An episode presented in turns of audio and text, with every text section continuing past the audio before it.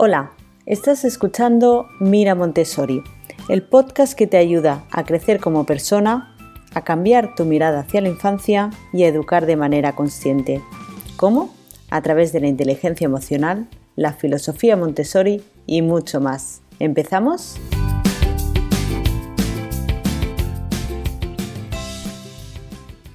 Hola, ¿cómo estás? Hoy quiero hablarte de estrategia. Hace poco escuché una frase de Séneca que dice, no hay viento favorable para el que no sabe dónde va. Y quizás te estés preguntando, pero ¿de qué me está hablando Elena? Si este podcast va de cómo educar a nuestros hijos, ¿qué tiene que ver eso con saber a dónde voy, con estrategia, etcétera? Bueno, pues siento decirte que para educar a nuestros hijos también debemos antes reflexionar sobre qué queremos transmitirles, cómo queremos educarlos. Y esto es seguir una estrategia. Quizás también piensas, bueno, no hace falta tanto como seguir una estrategia, yo soy más bien espontánea, ¿no? Sigo mi intuición, dejo a ver las cosas como van viniendo y ya en el momento pues actúo. Pues siento decirte que no actúas, reaccionas. Está bien ser espontáneo, seguir nuestra intuición, ser natural, pero muchas veces cuando una situación nos sobrepasa y previamente no nos hemos informado sobre por qué reaccionan nuestros hijos de cierta manera o cuál es la mejor conducta que debemos tomar en ciertas situaciones, pues como digo, reaccionamos, actuamos sin pensar. ¿Y cómo reaccionamos? Pues cómo nos han educado a nosotros mismos, las vivencias que traemos de cuando éramos pequeños en casa. Que no digo que sean malas, a veces está bien copiarlas, pero otras veces mm, sería mejor corregir ciertas cosas y en ciertas situaciones deberíamos completamente olvidarlas porque no estaremos criando a nuestros hijos de la mejor manera, podríamos decir, de una forma óptima y tampoco alineada a nuestros valores. Muchas veces nos sentimos culpables después de hacer algo por lo mismo, porque no hemos reflexionado sobre qué queremos decirle o cómo queremos comportarnos. Quizás el problema es que a la palabra estrategia le damos muchas veces un valor peyorativo, ¿no? Parece que la persona que sigue una estrategia es aquella que elabora un plan, un doble sentido, una doble intención para conseguir algo de su propio interés, un beneficio mm, casi egoísta y nada más lejos de la realidad. es decir, los niños pequeños, a partir de que ya toman conciencia en las cosas que hacen, en los primeros años son inconscientes, se mueven por impulsos, pero aproximadamente a partir de los seis años ya tienen conciencia de todo lo que hacen o piensan o dicen. Y aplican estrategia en, en todo, hasta en el juego. Un niño que está jugando a fútbol o a un juego de mesa o simplemente a cualquier juego contigo, sigue una estrategia para ganar en ese juego. También seguimos una estrategia pues cuando tenemos un examen en el colegio y estudiamos el día de antes. Eso es una estrategia para aprobar ese examen. Y cuando somos adultos, pues aplicamos estrategias en nuestro día a día, pero no solo a nivel laboral, pensar en estrategia de, bueno, pues me voy a formar tal curso específico para ir creciendo a nivel profesional, o voy a intentar conseguir méritos para coger un mayor estatus a nivel laboral. No, incluso vosotros que habéis tenido hijos o estáis embarazados, ahora mismo habéis seguido una estrategia para quedaros embarazados, ¿vale? Entonces, quitemos ese sentido peyorativo a la palabra estrategia y no lo descuidemos a la hora de cuando tenemos a, nuestros hijos, ¿vale?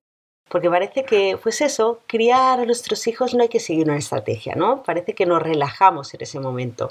Cuando estamos embarazados, como mucho pensamos en qué necesitamos comprar. Eh, pues necesitará una bañerita, necesitará un carrito, una sillita para el coche. Sin embargo, no reflexionamos tanto en, pues eso, cómo le vamos a educar, qué tipo de crianza vamos a seguir, cómo quiero actuar o pensar a medida que vayan ocurriendo cosas, ¿no? En el día a día. En definitiva, educamos sin estrategia. Y lo que pasa es que, bueno, pues al final tendrás a tu hijo en brazos y las situaciones se irán dando con el día a día. O sea, te encontrarás un día que estás en el súper y tu hijo se ha puesto con una pataleta, una rabieta en mitad del pasillo o llegará un día en que estás en el parque y tu hijo pega a otro niño, o llegará el día en que mm, le pides algo a tu hijo y pasará de ti y no quiere hacerte caso. Esas circunstancias se irán dando ¿Y qué pasará ese día? ¿no? ¿Cómo actuaremos nosotros? Pues como previamente no nos hemos informado sobre por qué se comporta así nuestro hijo y cómo debemos comportarlos nosotros y tampoco nos han formado, porque muchas veces nuestra formación como padre o madre se limita a saber cómo dar a luz con el curso preparto y unos pocos meses más de cuando nuestro hijo o nuestra hija tiene unos meses de vida pero nada más, nadie nos ha formado en el día a día qué necesidades van a tener nuestros hijos y, cómo cubrirlas, pues en ese momento al final lo que haremos es reaccionar. Y vuelvo a decir, ¿cómo reaccionamos? Pues copiando conductas de cómo nos hemos criado nosotros mismos, las que hemos vivido en casa. Si en casa han aplicado el castigo, si se ha utilizado siempre la amenaza, pues repetiremos aunque no queramos hacerlo, es inevitable. La única forma de romper con esas conductas que, bueno, que todos traemos con, nosotros en nuestra mochila del pasado, de cuando éramos niños, es previamente pues tomar un tiempo para informarnos, para formarnos, parar y reflexionar cómo debemos o cómo queremos actuar. Y de esta forma estaremos educando de una manera consciente, ¿vale? Pensando antes de haciendo y no tanto reaccionando, ¿vale? No hacer o gritar y después lamentarnos de lo que hemos hecho. Y en el momento en el que educamos de forma consciente, irremediablemente educamos de forma respetuosa, porque conocemos las consecuencias de nuestros actos. Y normalmente elegiremos la correcta, elegiremos lo mejor para nuestros hijos, porque es lo que todo padre o madre queremos para ellos. Entonces, en el capítulo de hoy quiero explicarte los dos puntos clave que es importantísimo que sepamos cuando vamos a ser mamá o, ya lo somos. Primer punto es que nuestro hijo o nuestra hija en un 50% depende de la genética. Es decir, será alto o bajo, depende de su herencia, tendrá los ojos claros o oscuros, depende de su genética, tendrá un temperamento u otro depende pues eso de cómo ha, nacido, ¿vale? Y no hay mucho que hacer ahí, ¿vale? No podemos intervenir en este 50%. Será más tímido, más extrovertido, tendrá altas capacidades o capacidades limitadas, ¿vale? Ese 50% es como nace. Pero el otro 50%, la otra mitad de su ser, cómo se desarrollará, cómo serán sus conductas, cómo se comportará, cómo es ahora mismo depende del entorno en el que vive. Y el entorno en el que vive afecta tanto a ti como mamá, a papá, al resto de la familia, a los compañeros que tendrá en la escuela, al profesor o la profesora, a los amigos que, que irá haciendo con el paso de los años.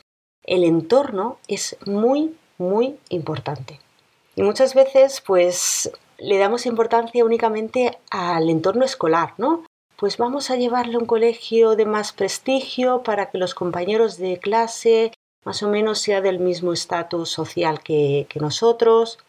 Bueno, pensamos que con eso estamos cubriendo sus necesidades, que no estoy de acuerdo, porque contra más variedad, tanto social como económica, como diferencia de países y de culturas, mayor riqueza están teniendo nuestros hijos pero realmente lo que importa, la base de cómo será nuestro hijo de mayor, cómo será de adulto, depende de lo que vive en casa. Los niños absorben nuestra forma de comportarnos con él, de comportarnos con nuestra pareja, con el resto de la familia. Todo eso lo absorbe, lo aprende y lo copiará cuando sea mayor o no tan mayor.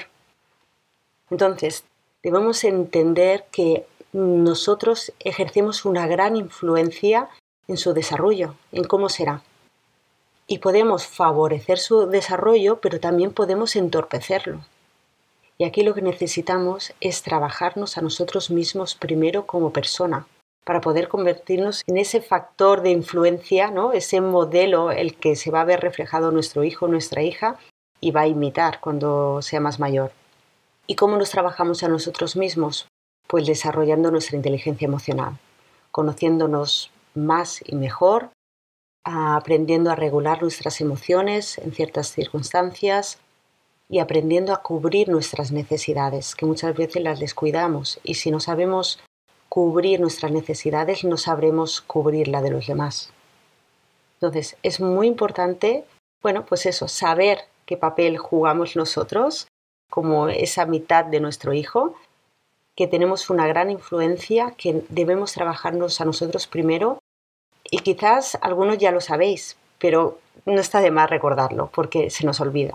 No hay que delegar tanto en, bueno, eh, miro mi entorno, que se comporte correctamente, eh, que el colegio sea así o asado, sin mirarme previamente a mí. Y en segundo lugar, punto clave que quería mencionar en el capítulo de hoy es que el desarrollo de nuestro hijo y de nuestra hija cubre tres facetas. Nuestros hijos se desarrollarán a nivel físico, a nivel mental o psíquico, pero también a nivel emocional. Y este aspecto emocional normalmente lo descuidamos, porque también no nos han formado a desarrollarnos emocionalmente, ¿no? Y no estamos tan preparados. Y nos enfocamos a nivel mental de pues que nuestro hijo aprenda varios idiomas, a nivel físico pues que haga ejercicio, que es muy importante, pero ¿qué hay del aspecto emocional? Hay que conocer qué necesita emocionalmente nuestro hijo y qué debemos ofrecerle para satisfacer sus necesidades también emocionales. Pues estos dos puntos clave quería dejar muy claro hoy. Como decía, puede ser que ya lo supiéramos, puede ser que no. En todo caso, es bueno recordarlo y muy importante interiorizarlo. Nosotros jugamos un papel muy importante, o sea, el 50% de cómo se comporten nuestros hijos depende de nosotros. Y en segundo lugar, nuestro hijo y nuestra hija tienen necesidades físicas de moverse, necesidades de aprender y también necesidades emocionales que necesitamos aprender a cubrirlas también. Vale, y ahora que sabes estas dos premisas básicas que deberíamos saber en todo momento que vamos a, a ser mamá o papá, bueno, vale, pues decido querer influir de manera positiva en el desarrollo de mis hijos, ¿no? Pero ¿por dónde empiezo?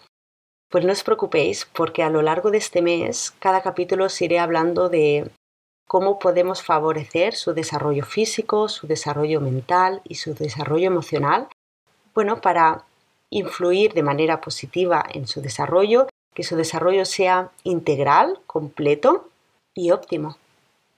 Si es que no te pierdas los siguientes capítulos, que irán viniendo cosas muy interesantes e imprescindibles si estás criando. Y no quiero marcharme sin recordarte que si quieres tratar de forma más personalizada la situación que estás viviendo en casa, cómo educar en ciertas circunstancias, cómo prepararte ahora que vas a ser mamá, cómo trabajarte emocionalmente o trabajar las emociones con tus hijos, o cómo adaptar tu casa siguiendo la filosofía Montessori, o por dónde empezar a aplicar la filosofía Montessori, miles de temas sobre cómo educar de forma consciente a tus hijos sabes que puedes contratar una asesoría conmigo. Me puedes escribir al email hola o bien por mensaje privado en Instagram me encontrarás como arroba elenaolivarescom. Pues muchas gracias y te espero en el siguiente capítulo. Si te ha gustado este episodio, recuerda suscribirte al podcast para no perderte los siguientes. Muchas gracias por tus comentarios y valoraciones.